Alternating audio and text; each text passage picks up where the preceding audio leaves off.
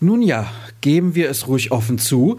Besonders schön war es nicht, aber das spielt im Endeffekt auch gar keine Rolle. Entscheidend sind die drei Punkte und die Perspektive Achtelfinale. Und da sieht es doch nach zwei Spieltagen in der Champions League verdammt gut aus. Genau darüber sprechen wir in den kommenden Minuten hier bei BVB Kompakt. Ich bin Sascha Staat und los geht's. Zunächst mit einer kurzen Zusammenfassung des Spiels gegen Sporting, das direkt schlecht begann, denn Modahut musste nach nur acht Minuten verletzt vom Platz. Ein Pressschlag hatte bei ihm für Knieprobleme gesorgt, Julian Brandt ersetzte ihn. Die Partie plätscherte zunächst ein wenig vor sich hin, es tat sich nicht viel. Quasi aus dem Nichts ging die Borussia dann in der 37. Minute in Führung, als Daniel Mahlen eine tolle Vorlage von Jude Bellingham zu seinem ersten Treffer im schwarz-gelben Trikot nutzte. Nach dem Seitenwechsel nahm die Begegnung nur in kurzen Phasen etwas an Fahrt auf. Während der BVB nur so viel tat wie nötig, fehlte es den Gästen aus Lissabon an genügend Qualität, um die Elf von Marco Rose nochmal entscheidend in Bedrängnis zu bringen. Somit konnte am Ende dann doch recht ungefährdet der nächste Sieg in der Gruppenphase eingefahren werden. Daher steht man jetzt in der Tabelle punktgleich hinter Spitzenreiter Ajax auf dem zweiten Platz. Mats Hummels war besonders vom Siegeswillen der Mannschaft angetan. Das ist die eine Sache, die uns fehlte.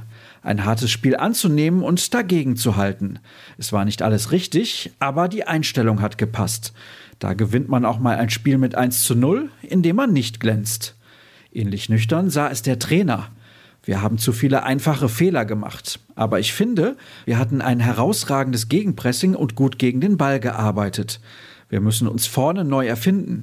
Wir haben sicherlich nicht geglänzt und es war kein Spektakel, aber wir haben gewonnen, meinte Marco Rose. Weniger erfolgreich verlief das Duell mit Sporting übrigens für die U19 des Vereins in der UEFA Youth League, wobei man mit dem torlosen Unentschieden gegen den Nachwuchs der Portugiesen sicher wird leben können. Was ist heute zu erwarten? Während die Profis nach dem Spiel gestern ein wenig den Fuß vom Gas nehmen, sind wir in der Redaktion gewohnt fleißig unterwegs. Die Kollegen kümmern sich um die ausführliche Nachberichterstattung, während Kevin Pinnow mir als Gesprächspartner für unseren wöchentlichen Podcast zur Verfügung steht. Noch könnt ihr euch aktiv bei Twitter mit euren Fragen an der Folge beteiligen, also haut rein in die Tasten. Ebenfalls zu empfehlen ist der aktuelle Kommentar, der aus der Feder von Jürgen Kors stammt. Er meint, dass man gespannt sein darf, welche weiteren Fortschritte der BVB im Oktober macht. Vor allem, wenn Marco Rose so einen Auftakt nach einer Salami-Vorbereitung mit einem permanenten Rumpfkader gelingt. Voraussetzung für eine Weiterentwicklung ist aber, dass die Liste der Verletzten tatsächlich mal kürzer wird. Ihr wollt weitere Artikel dieser Art lesen?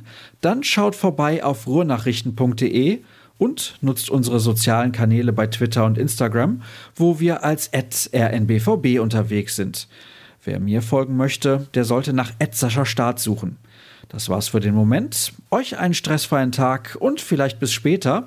Ansonsten bis morgen. Tschüss zusammen.